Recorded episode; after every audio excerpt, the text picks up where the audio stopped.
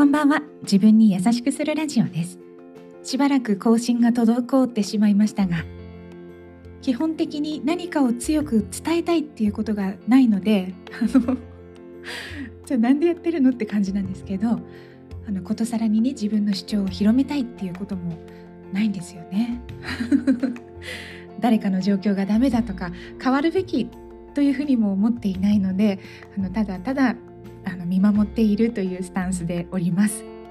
そんな中今回はやっぱり自分に優しくすることが引き寄せだというお話なんです。また そうです。またです。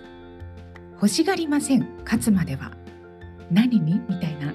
なんか以前はこんな風に考えていました。今となっては個人的に人生は戦いではないと思っているので、まあ、そんな風に考えていたら永遠に欲しいものは手に入らないんじゃないかななんて思ってしまいます、いろんな考えあると思うんですけれども今の状況に不満を感じているということの裏には自分の望むものがあるはずです。不満を感じる状況や気持ちは苦しくもありますが私たちが望むものを教えてくれます。以前主語を自分にというお話をしました。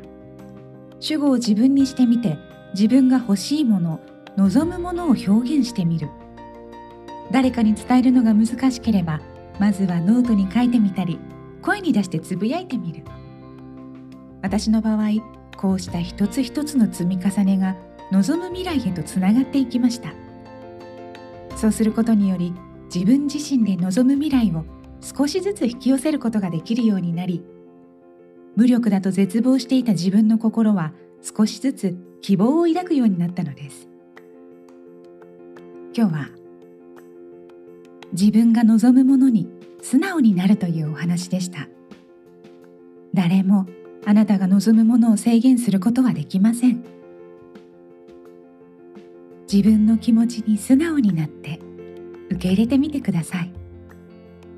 それでは今日もお聴きくださりありがとうございました。次の配信でお会いしましょう。またね。